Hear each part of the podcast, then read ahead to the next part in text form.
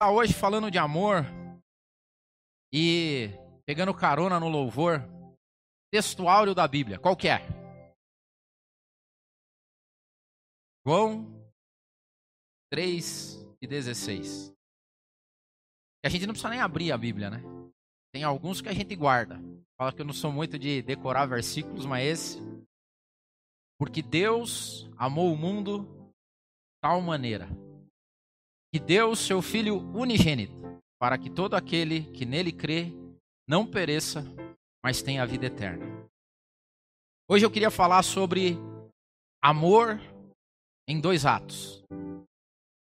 Essa esse versículo ele diz para a gente que teve dois atos de Deus, nosso Pai, que fez com que a gente conseguisse chegar até aqui hoje, que nos sustenta. Primeiro, Deus amou. A Bíblia é uma grande carta de amor. Se você for ler a Bíblia, e isso é uma, é uma forma maravilhosa de ler a Bíblia. Eu leio a Bíblia assim, já falei aqui, entendendo o contexto todo da Bíblia. Quando você vai nas minúcias teológicas de vírgulas, isso causa uma divisão tremenda. Pessoas que acreditam nisso, não acreditam, brigam, chegam a se matar. Agora, quando você lê a Bíblia no intuito do contexto todo, a Bíblia é uma grande carta de amor. A Bíblia é uma carta de entrega. Em dois atos. O ato de um Deus que resolveu amar. E em segunda, como segundo ato, ele tinha que demonstrar esse amor. E a forma de demonstrar amor foi dando o filho dele para morrer em nosso lugar. Esse contexto todo da Bíblia, resumido aqui em João capítulo 3 e 16, é, é como se a gente fosse construir o cenário, até porque que Deus se dividiu em três. Eu sempre digo que Deus, que não é. É difícil para a nossa cabeça entender isso, porque nós somos sujeitos ao tempo, ao espaço, mas Deus criou tudo isso. É difícil entender que para Deus não existe passado, presente e futuro. Que para Deus é como os teólogos dizem, é um eterno presente, sempre. Tudo acontece ali naquele. E eu gosto de usar essa analogia porque eu falo que Deus amou tanto que ele se dividiu em três para que houvesse um plano B.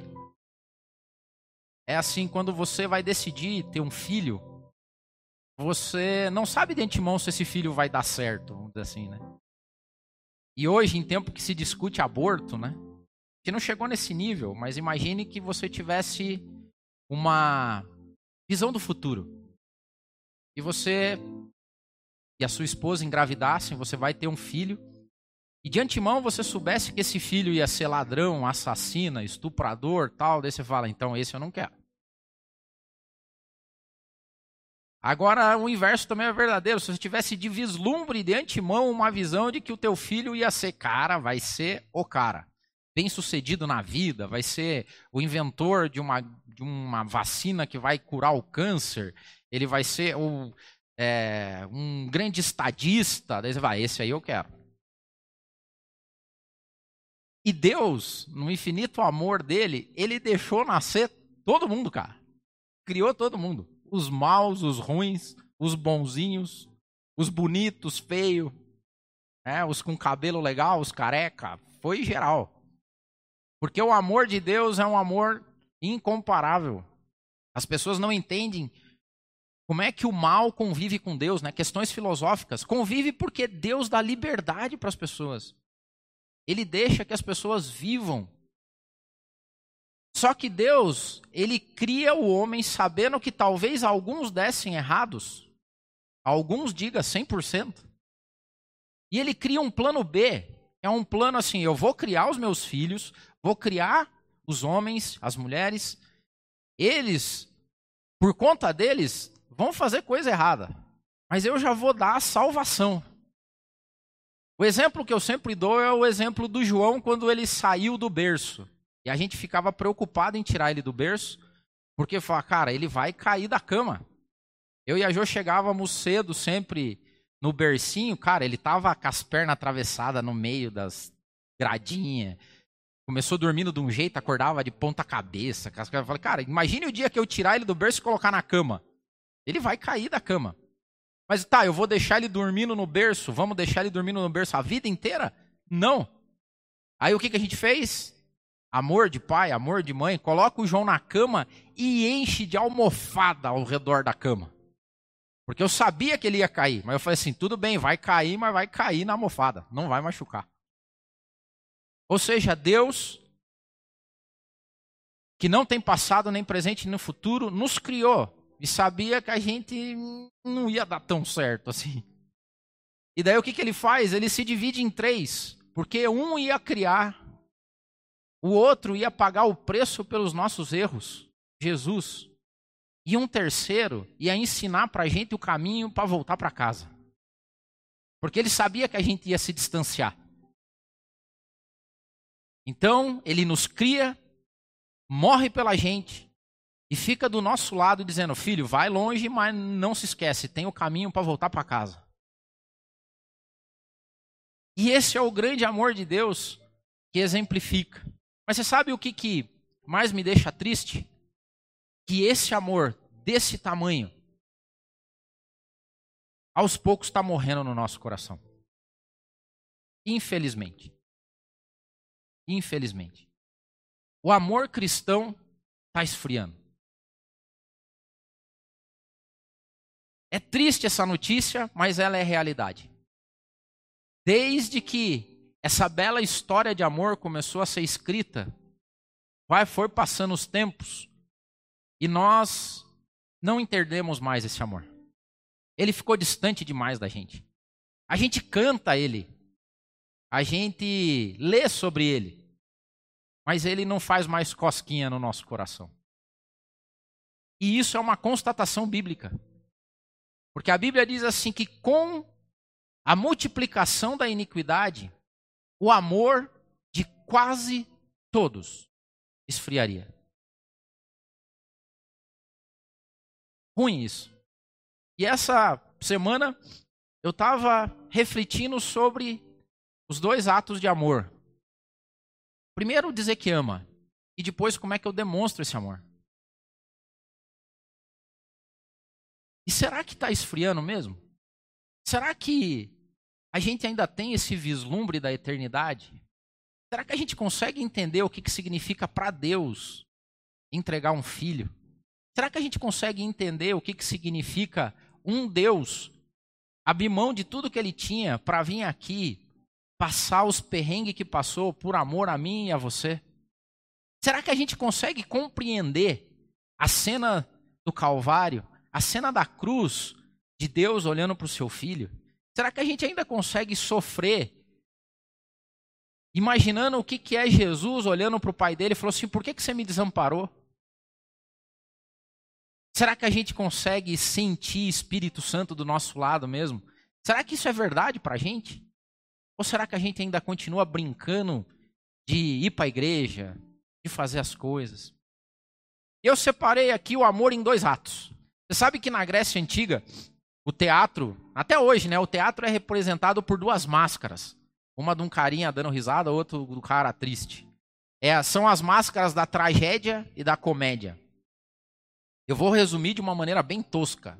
Geralmente na tragédia as coisas acabam mal. Geralmente na comédia as coisas acabam bem. E nós temos vivido alguns atos relacionados ao amor. E eu vou falar primeiro de um ato que é o ato do que eu chamei do enredo fácil e final trágico. O enredo é o desenrolar da história. É, assistindo tal, que nem você vê filme, né? Que o Tico falou. Hoje eu não vou falar do. Esqueci o termo que o Tico usou, quando começa no meio, não é assim? Na verdade, começa, vai se desenrolando e tem o final. Início, meio e fim. E o início é o mesmo para todo mundo. O início, nós nascendo. Deus sendo amoroso e nos criando. Aí vem o enredo. E o enredo é o jeito que a gente vive. E daí vai vir o final, que é a perspectiva de eternidade. Então eu vou falar o primeiro ato, que é enredo fácil, final trágico. Ruim, né? Enredo fácil, final trágico. Abra sua Bíblia aí. Segunda carta de Paulo a Timóteo, capítulo 3.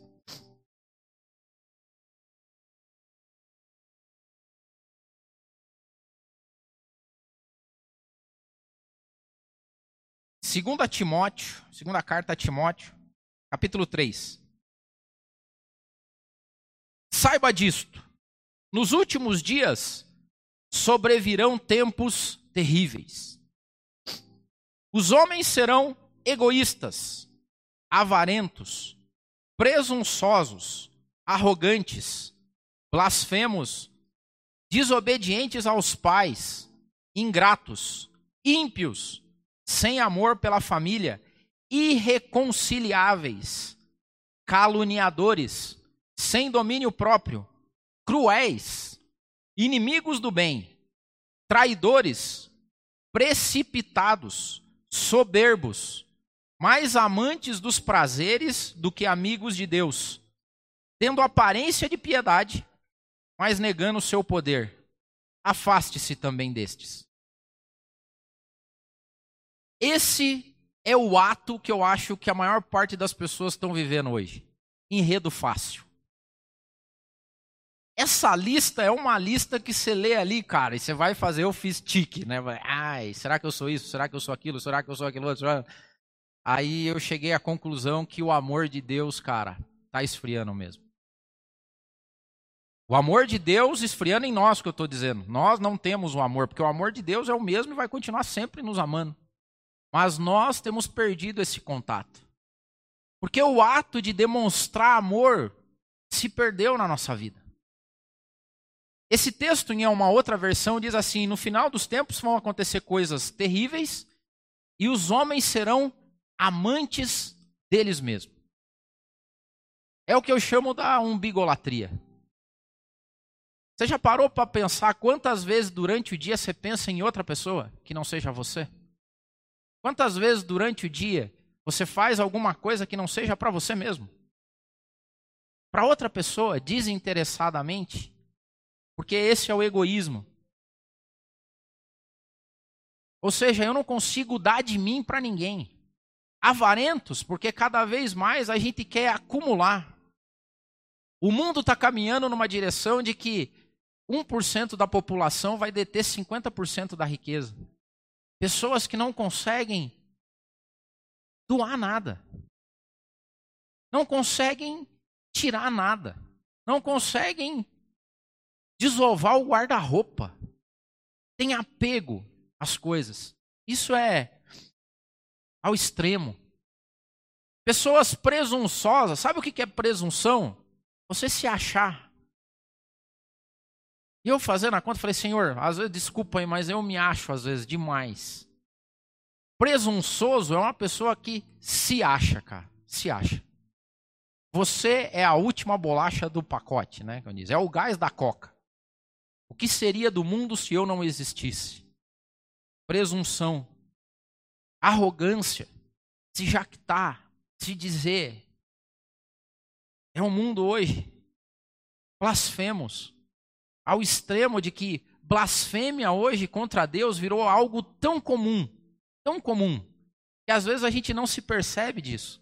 Nas brincadeirinhas, nos memes, nas piadinhas, nós estamos nos tornando blasfemos.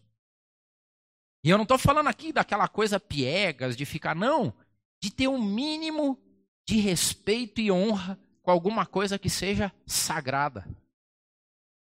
É o amor que esfria. Desobediente aos pais.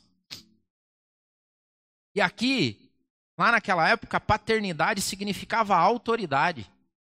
As pessoas hoje vivem sem ter, o que a Bíblia diz de dura serviço, homens de dura serviço são homens e mulheres que não abaixam a cabeça para nada. Serviço é aqui, ó, é a nuca, o cara não baixa a nuca. Ou seja, o cara não consegue respeitar um mínimo de autoridade que seja. Não ouve ninguém. Quem que você ouve? Nós precisamos ter pessoas que sejam referência para a gente, que a gente ouça. Que a gente ouça conselho. Que a gente entenda quando fala, cara, não faça isso, não vai ser legal. E você, Cara, vou seguir essa orientação. Obediência. Obediência a uma autoridade instituída. Alguém que exerça alguma influência sobre você. Porque o contrário é voo solo. Você sabe que teve uma época da minha vida que eu achei que eu deveria ser desigrejado. Talvez acho que já contei isso aqui. Eu e a Jo teve, a Jo não, né? Porque ela não, ela não queria, mas eu estava defendendo a ideia. Nós temos que ser desigrejados. Eu tenho que caminhar sozinho pelas minhas pernas e o que Deus, cara, é errado isso. Até o dia que eu entendi que isso é errado. Porque é na multidão de conselhos, é nos problemas do irmão do lado que a gente aprende. Se eu for um desigrejado, quem que vai me dizer que eu, se eu estou certo ou estou errado? Quem que vai avisar que eu estou com feijão no dente? Quem que vai me dizer algumas coisas? Como é que eu vou crescer? Se eu não obedeço ninguém, se eu não divido opinião com ninguém, se eu sou, em última instância, o guia, se eu sou o cara que sabe tudo, isso é desobediência. As pessoas não conseguem, nem aos pais, quem dirá qualquer outra pessoa que seja. Tem pessoas assim hoje e isso é um amor, ou seja, não, não tem ninguém de referência, não tem ninguém que ouça.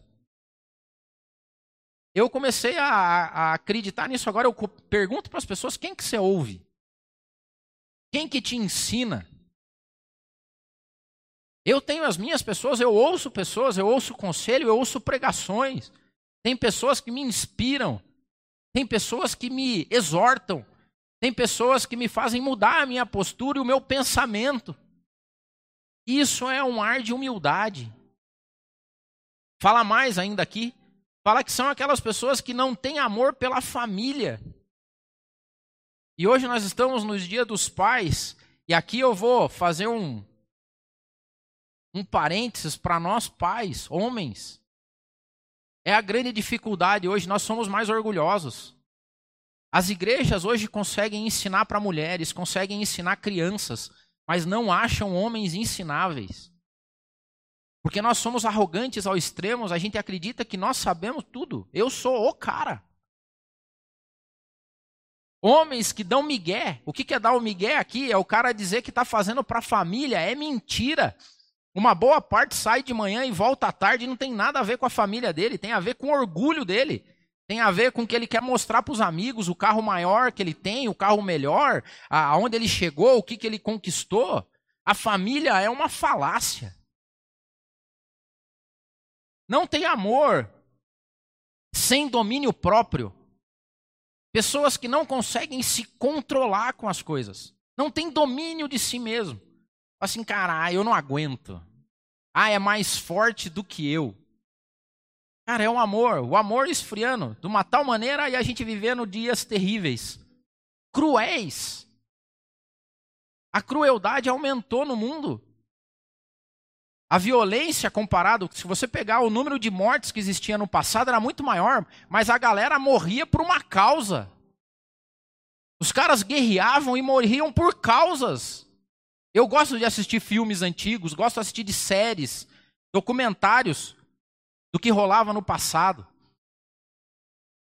Mas eu vejo que as pessoas lá, elas morriam por uma causa. Jovens tinham desejo de se alistar para lutar pelo país, por uma causa. Hoje, as pessoas não lutam por nada, mas elas têm coragem de matar pelos motivos mais torpes, mais banais. Nós somos assaltados pela crueldade.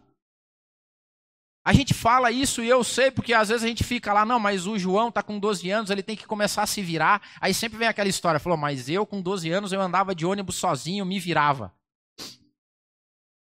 E hoje nós estamos numa situação onde as pessoas, a gente não consegue liberar. Obrigado, Tico. Eu digo assim, não, eu vou deixar o meu filho sair de casa sozinho. E você sabe que uma coisa que eu lembro? Eu lembro das brigas de colégio. a gente brigava no colégio. Tinha uns fight lá.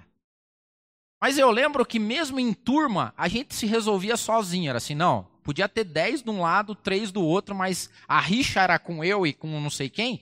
A gente brigava os dois. A galera ficar, né, tal do gospel aqui tal, para começar a briga. Mas depois se tramavam ali na porrada dois. Hoje os caras têm, se reúnem em 10, 15, e matam o outro espancado.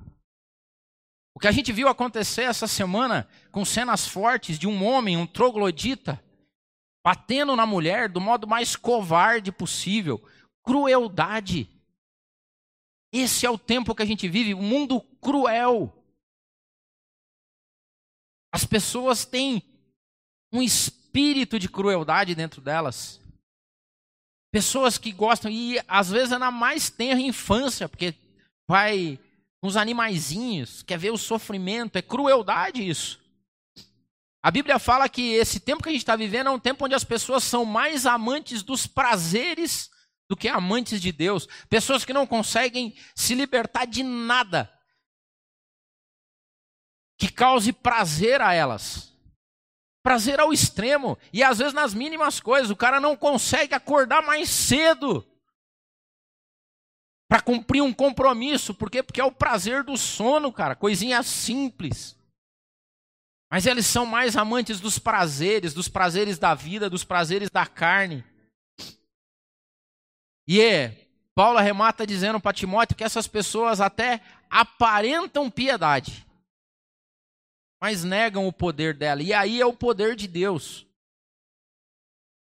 E infelizmente, aquele amor instituído em João 3,16, sabe aquela maneira? De tal maneira, de tal maneira, Está esfriando. Está esfriando.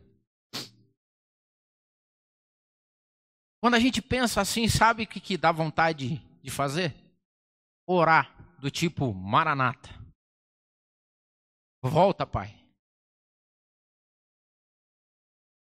Ensina logo, diz logo para a gente o caminho de volta para casa. Porque a gente foi tão longe, tão longe, que às vezes a gente perde o caminho de casa. E olha o que ele disse: que tem pessoas irreconciliáveis. Vai chegar o final dos tempos que o que ele quer dizer é que tem gente que foi, mas tão longe de casa, mas tão longe que não tem mais jeito. Não tem mais chance de reconciliação, não tem mais caminho de volta. E eu não sei se você encontra pessoas assim, eu encontro. Tem pessoas que o evangelho, qualquer tipo de amor, qualquer coisa falando de Deus, já bate e volta, bate e volta. A pessoa nem fala isso aí para mim. Se você for falar isso, nós perdemos a amizade. Não venha com essa história. Irreconciliável. A pessoa foi longe demais, longe demais.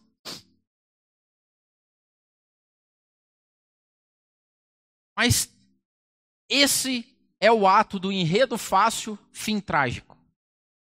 O final trágico é que não tem outra alternativa. Quando o amor de Deus, ou o nosso amor cristão se esfria, a morte é certa. Eu me lembro de uma história, não sei se vocês lembram, lá no sertão, de um menino que se perdeu. Isso passou um tempo atrás. Um menino saiu de casa, um menino, sei lá, acho que tinha a idade do João, saiu e ele se perdeu, não voltava para casa. Foi notícia, manchete durante muito tempo nos jornais. E os bombeiros procuravam lá no cerrado, tentando achar o menino, ver se tinham caído em algum buraco e não sei o que lá. E ficaram dias procurando e não encontraram o menino. Não encontraram. E o pai dele não desistiu. Falou assim: ó, a polícia e o bombeiro pode parar, mas eu vou continuar procurando meu filho. Dias depois, deram a notícia que o pai tinha encontrado. Mas ele já encontrou o filho quando não tinha mais jeito. O filho se perdeu, parece que caiu num buraco, não conseguia sair, o pai achou. Mas o pai dele falou chorando em lágrimas, disse assim: "Eu ainda consegui trocar algumas palavras por ele, com ele". E ele só agradeceu de eu ter conseguido encontrar ele no final das contas. Lá no finalzinho, ah, teve ainda a chance de morrer nos braços do pai. Essa analogia sempre ficou na minha cabeça. E para mim, o que ela me diz é o seguinte: nós somos filhos, nós crescemos. Mas tem uma coisa que a gente não pode fazer. Não pode ir muito longe de casa. Tudo que um filho quer é deixar o pai para trás. Chega uma época na vida das crianças que elas não querem ter pai por perto. É aquela época que você vai deixar ele na escola, ele fala: "Ah, deixa aqui, pai". Não, não, filho, mas o, a entrada do portão, ela: "Não, não, não, aqui tá bom". É a época que ele quer sair sozinho, que ele quer andar, que ele quer se pessoalizar, que ele quer ser ele. Assim é conosco. A gente nasce, a gente começa a crescer chega a hora que a gente está assim, por permissão do amor de Deus, a gente quer ir. E a gente vai. Só que a gente não pode ir muito longe de casa. A gente não pode ir até o lugar onde o amor se esfrie por completo. E a gente se torne irreconciliável. Que a gente não ache mais o caminho de volta. Que a gente esqueça como é que é o abraço do pai, que a gente se esqueça como é que é o carinho, que a gente se esqueça o que, que significa ser cristão. Mas a palavra de Deus tem um antídoto. Isso aqui é o resumo da ópera de que a gente vê que o amor está esfriando. Quando a gente vê pessoas egoístas, avarentas, presunçosas, arrogantes, blasfemas, desobedientes, ingratas, ímpias, sem amor pela família, irreconciliável, caluniadoras, sem domínio próprio, cruéis, inimigas de todo tipo de bem, traidoras, precipitadas, soberbas, mais amantes dos prazeres do que os amigos de Deus. Uma galera de gente assim, né? Mas tem um outro ato, que é o ato divino do amor ágape, que é o ato do enredo difícil. Não é um enredo fácil, é um enredo difícil. Desafiador, mas com um final tremendamente feliz. Que é 1 Coríntios capítulo 13. Eu vou ler alguns versículos Acha aí, 1 Coríntios 13. A partir do versículo 4.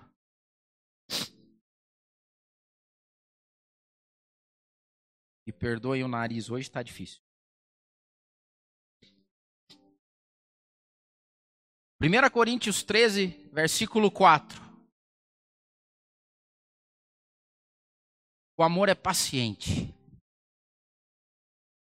Sabe quando você vê o calorzinho do, já que está tudo esfriando, está tudo esfriando. Tem hora que você começa a ter alguns calorzinhos. Ah, um calorzinho de amor. É quando você consegue fazer e exemplificar o amor em dois atos. Você diz que ama, mas você tem um pouquinho mais de paciência. Tente abolir do teu vocabulário, tipo assim, a minha paciência esgotou. Eu não tenho mais paciência. Quando você diz isso, você está falando assim, esfriou geral, amigo. Agora zerou. Quer dar um calorzinho? Eu vou ter um pouquinho mais de paciência. Um pouquinho mais. Quanto? Não sei, mas eu vou ter mais um pouquinho de paciência. O amor é bondoso. Procure exemplificar o amor na prática com atos de bondade e de carinho por mais simples que eles possam parecer. Não sei se vocês lembram, mas quando a gente estava lá no teatro, acho que a gente vai, deve voltar. Minha sugestão é que a gente volte a fazer isso, que a gente volte com as bolachas. Lembram das bolachas? Andar com bolacha recheada dentro do carro. Para pequenos gestos de bondade. O cara te pede um dinheiro e fala, cara, não tenho, mas tem uma bolachinha aqui. Quem que não gosta de bolacha recheada? É, isso aí não é fitness. Cara, pro cara gordice da bondade.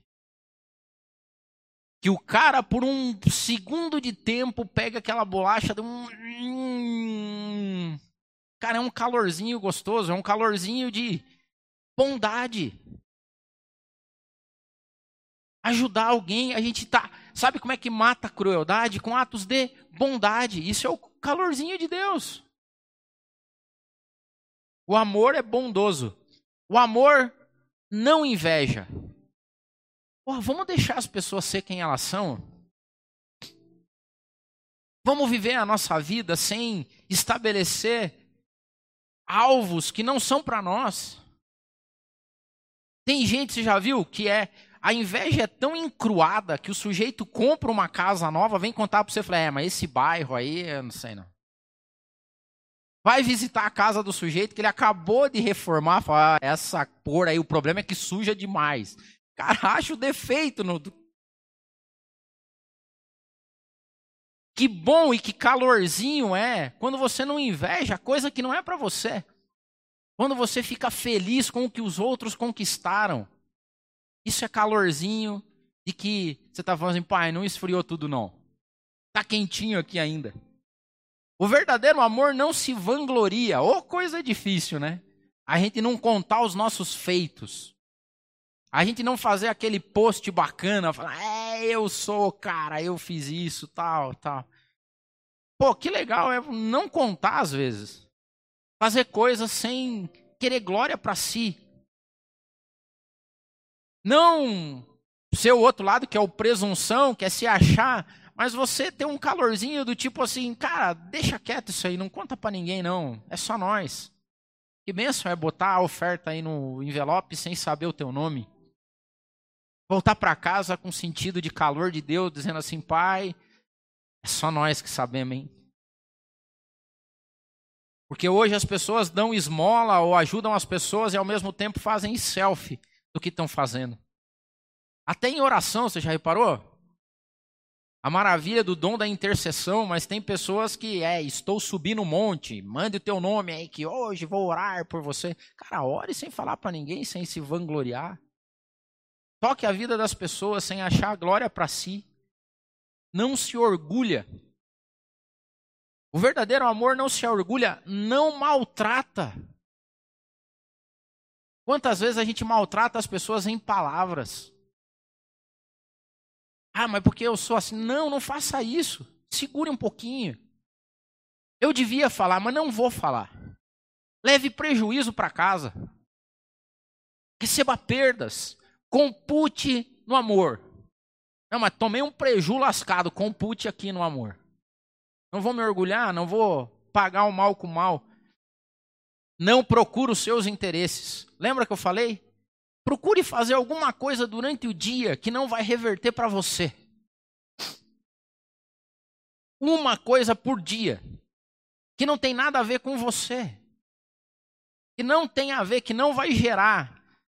Não vá lá bajular aquele cara que vai poder fazer alguma coisa por você. Faça alguma coisa que não tem a ver com os seus interesses. Porque se você reparar, a maior parte das coisas que a gente faz está voltada com o nosso interesse. O verdadeiro amor e o calorzinho que a gente não pode deixar esfriar, ele não se ira facilmente. Mansidão. Eu sempre falo, se o cara te chamar de manso, o que, que você faz? Fala assim, oh, mas você é manso, hein? A galera já hoje, cara, ó, manso você vai ver.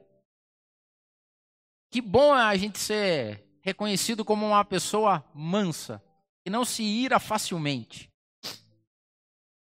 O verdadeiro amor não guarda rancor. Ah, dificuldade. Não estou falando que está esfriando. Pessoas rancorosas que, quando vão brigar, puxam no baú da história tudo que tem guardado. Lembra naquele dia, no dia 25 de março, às 14h36, que eu passei e você não me deu bom dia e não sei o que lá. Cara, tá tudo guardado. É umas malas que a gente vai carregando. E isso vai deixando a gente frio, frio ao extremo. Não guardar rancor das pessoas. O verdadeiro amor não se alegra com a injustiça. Quantas vezes você vê numa cena de injustiça, você fica mal? Porque você fala assim, cara, isso não é justo. Tem coisa que é certa. A gente está em época de campanha eleitoral, né? Tem coisa, não, mas está na lei. Tem coisa que não precisa estar tá na lei ou não está na lei. São coisas que não são justas. O verdadeiro amor, ele se incomoda com atos de injustiça. Quando ele olha uma coisa que não está certo, é um calorzinho divino falando assim: não está certo isso. Não está certo. Vamos colocar justiça, vamos colocar ordem nesse caos. O verdadeiro amor se alegra com a verdade. Por mais que ela seja difícil. O verdadeiro amor ele ama pessoas que tratam ele com verdade. E não sei se vocês sabem, mas uma boa parte dos brasileiros preferem mentir para não magoar as pessoas. Em algumas culturas, você dizer uma mentira para uma pessoa é um ato de extrema covardia. Vou dar um exemplo simples para você. A pessoa fala, eu estou com mau hálito. Aí você fala, não, e tá.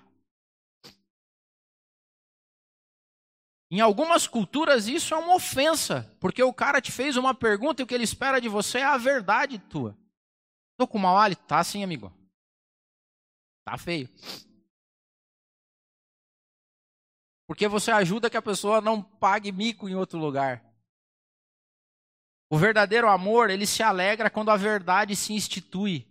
O verdadeiro amor não trabalha com coisas ocultas. Sabe aquele, ó, vou te fazer uma coisa, mas ninguém pode saber. Cara, se ninguém pode saber, tem alguma coisa errada nisso. Vou fazer uma coisa, mas você não conta para alguém que vai. Hum, não tá legal isso aqui. Ó, eu vou fazer assim, mas você não escreve. Hum, mas por que não pode? É, não, não, não. O amor verdadeiro, ele não, não, não, não, ele não gosta disso. Ele fala, mas vamos contar então. Vamos falar para as pessoas o que está acontecendo. Vamos, vamos dizer. E quando a verdade se institui, quando a luz chega, o amor aquece. E ele termina dizendo assim: o verdadeiro amor tudo sofre, tudo crê, tudo espera e tudo suporta. Sabe qual foi amor esse? Esse é o amor original. É o amor que começou num local que a gente não consegue imaginar, porque ele começou e nasceu na eternidade. Esse foi o amor do nosso Pai por nós. E na minha visão, a pior coisa que pode existir para um pai é quando o filho se afastou demais. Quando você não se reconhece mais no teu filho. Quando você olha para o teu filho e você não se enxerga mais nele. Que tristeza deve ser para um pai, para uma mãe, olhar para um filho e dizer palavras como a gente às vezes vê as pessoas dizerem: Eu não acredito que saiu de dentro de mim. Eu não acredito que saiu de lá de casa. É triste para uma mãe ver um filho preso é triste ver um pai ver um filho que se distanciou tanto de casa, a ponto de não se enxergar mais nele. Nesse dia, que é um dia tão especial, sabe qual que é a minha oração? E eu queria muito que fosse a tua. É que a gente conseguisse olhar para Deus e falar assim, Pai, não me deixe eu ficar muito diferente do Senhor. Não me deixe eu me afastar tanto de casa que o Senhor não se enxergue mais em mim. Que de alguma maneira o seu Espírito Santo me aqueça, que eu não seja contado no primeiro ato. Mas que o Senhor, por mínimo que seja, tenha algum orgulho em mim.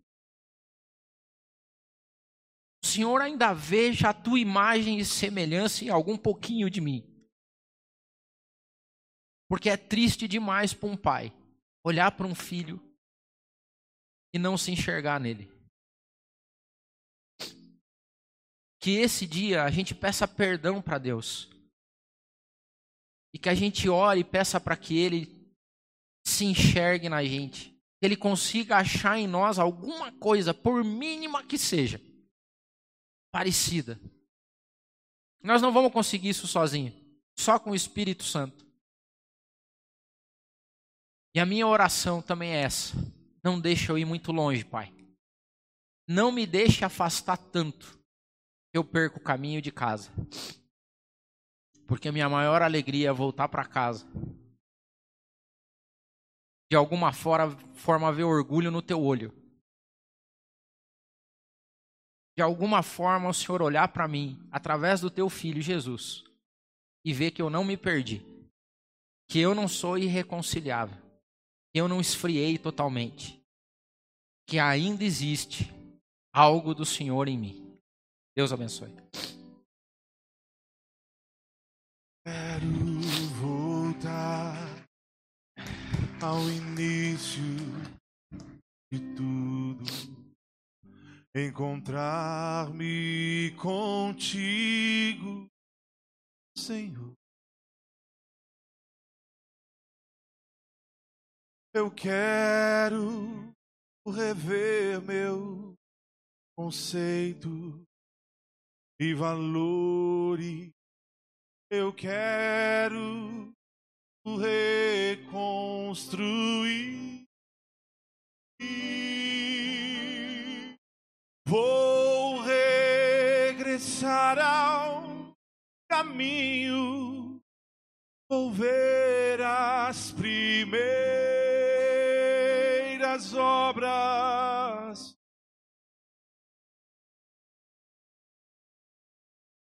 Eu me arrependo, Senhor, me arrependo, Senhor, me arrependo, Senhor. Eu me arrependo, Senhor, me arrependo, Senhor, me arrependo, Senhor.